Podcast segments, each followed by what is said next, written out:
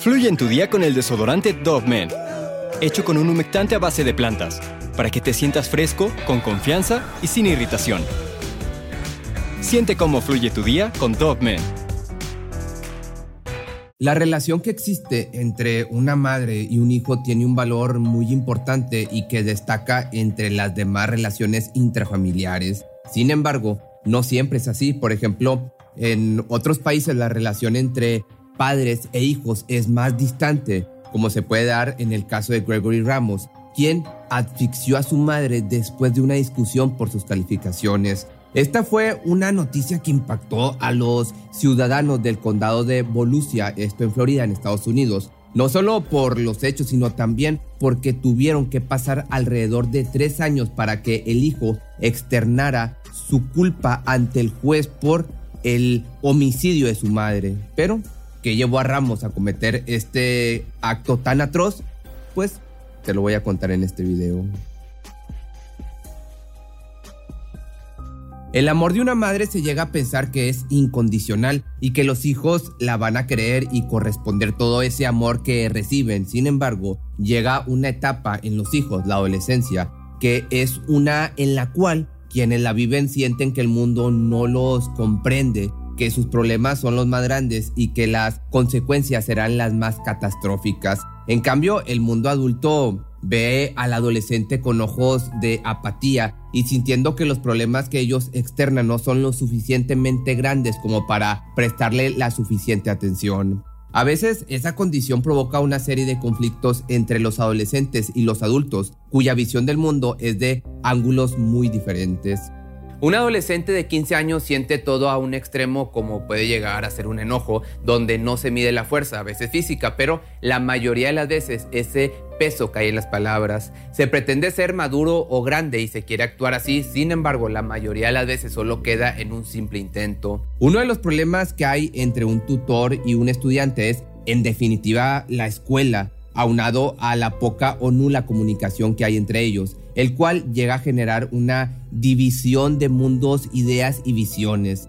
La escuela, por su lado, es una etapa con diferentes ambientes, donde la personalidad influye en cómo se vive. Sin embargo, ni las vivencias personales, ni los amigos o aprendizajes adquiridos fuera del salón de clases definen en el mundo actual las calificaciones. Siento que todos en algún punto de nuestra vida académica hemos tenido este gran temor, esa fecha que nos quita el sueño, no deja que disfrutemos los días y los segundos se sienten como horas y los días como años. La gran entrega de calificaciones, ese evento donde le dan a conocer a nuestro tutor cómo es nuestro desempeño ante la mirada del sistema educativo. Así con esto, a la edad de 15 años, Gregory Ramos quizá tuvo este problema, donde sus calificaciones no llegaban a ser lo suficientemente satisfactorias ante la mirada adulta de su madre. O tal vez eso estuvo en su mente y por alguna falla en la comunicación o relación madre-hijo no sentía la suficiente confianza o apoyo. ¿Cuántas veces no hemos oído la típica frase, un número no define nuestra inteligencia? La cual pues puede ser verdad porque una calificación no engloba los conocimientos que se obtienen más allá de los expuestos por los profesores.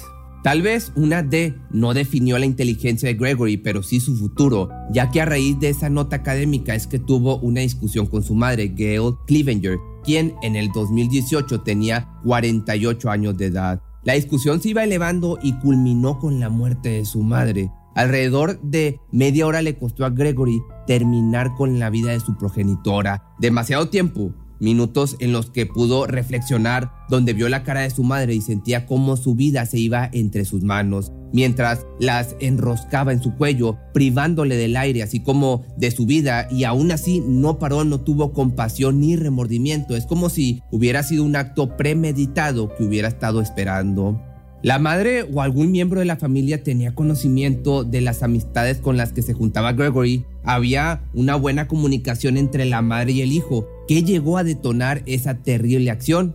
Cuestión que, sin lugar a dudas, son relevantes ya que es de suma importancia conocer las posibles rutas que llevaron a este trágico final. Es aquí donde las amistades del estudiante toman relevancia, ya que Dylan Seglarek y Brian Porras se convirtieron en sus cómplices, esto porque lo ayudaron a enterrar el cuerpo de la madre al lado de la iglesia, la cual estaba muy cerca del domicilio, transportando su cuerpo en una carretilla. Aunque se diga que estaba cerca a la iglesia del domicilio, ¿cómo es que los vecinos no sospecharon o les llegó a parecer una acción extraña el ver a tres adolescentes de 15 años ir a altas horas de la noche con un bulto en una carretilla en dirección a la iglesia? O quizás nadie los vio o simplemente, no sé, lo pasaron por alto. Este suceso ocurrido en el año 2018 quedó en la carpeta de investigación como un robo domiciliario, el cual terminó con una desaparición debido a que los amigos y el mismo Gregory hicieron un caos total en la casa, esto con el fin de que la coartada de la desaparición fuera más creíble. Sin embargo, hubo un elemento que no los hizo que no lo hizo tan creíble, los arañazos que tenían el rostro.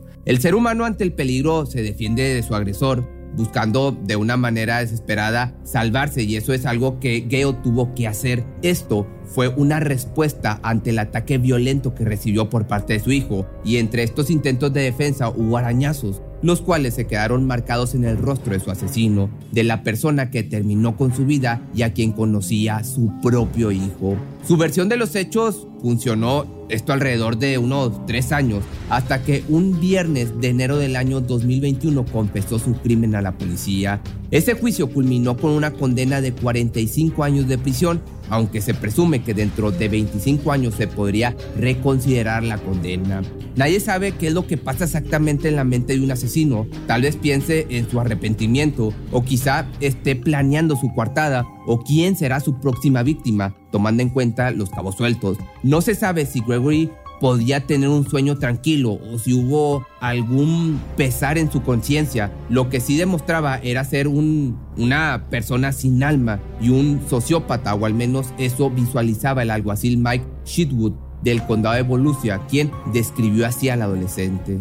Sheetwood, el alguacil, también declaró a contraposición del pensamiento e idea de un posible arrepentimiento, ya que él podía ver lo frío, insensible y calculador que era.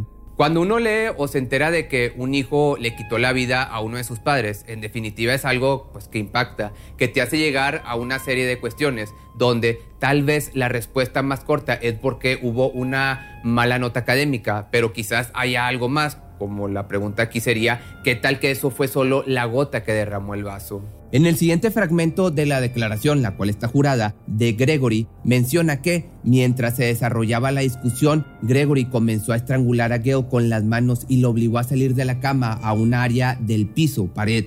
Gregory advirtió que calculaba un tiempo aproximado de 30 minutos y después de estrangularla inicialmente, se levantó para tomar una carretilla para meterla. Al regresar a la habitación, Gale todavía estaba viva y moviéndose en el piso, así que Gregory saltó encima de ella y la estranguló hasta que estuvo seguro de que esta vez sí estaba muerta. Gregory dijo que lo hizo porque creía que su madre eventualmente lo mataría en el futuro y justificó matarla como una forma de autodefensa. Estas últimas frases son las que dan pie a una serie de cuestiones en las cuales se pone en tela de juicio la actitud de Gale que tuvo hacia su hijo, ya que, ¿por qué Gregory presentía que su madre lo mataría en un futuro? La autodefensa no fue en el momento, tal vez una acumulación de actitudes, acciones y hechos que orillaron al hijo a matar a su propia madre. Sin embargo, las personas cercanas que dieron sus declaraciones mencionaron que era, por lo menos en su noción, una madre y esposa muy cariñosa, así como también dedicada.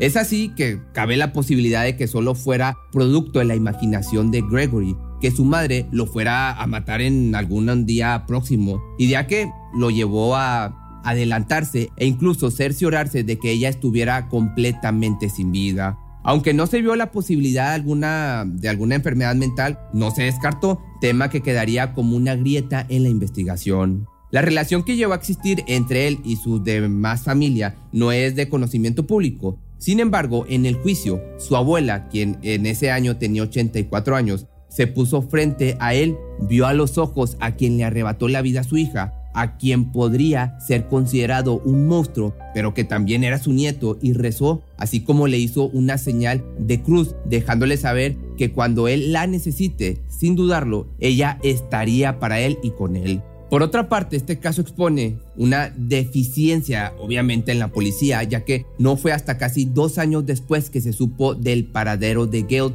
que no estuvo desaparecida o al menos como se creía y que el robo fue solo un montaje para desviar la atención y fue algo que funcionó debido a que para resolverlo el crimen, el autor del asesinato tuvo que confesarse. Porque la policía no tomó esa línea de investigación si sospechaban de su actitud, además de que tenía rasguños en la cara? ¿Qué hubiera ocurrido si Gregory o alguno de sus amigos que se convirtieron en cómplices hubieran confesado? Al final de cuentas, pues esto no se sabe, pero el asesino fue quien creó y a la vez destruyó su propia coartada. De igual forma, hay una presencia de que hay algo incompleto a lo largo de la investigación, ya que no se ahonda en temas familiares, cosa que se debió trabajar si se toma en cuenta la declaración de Ramos, donde menciona que fue una cuestión de autodefensa. Este fue un caso impactante que deja muchas preguntas al aire, pero que invita a la vez a reflexionar sobre la relación entre padres e hijos. Si te gustó este video, no olvides seguirme en mi TikTok, que me encuentras como Pepe Misterio, donde estoy subiendo otros videos como paranormales o cosas de misterio, que es algo diferente a lo que subo aquí en Facebook y en YouTube. Me encuentras, como te digo, como Pepe Misterio.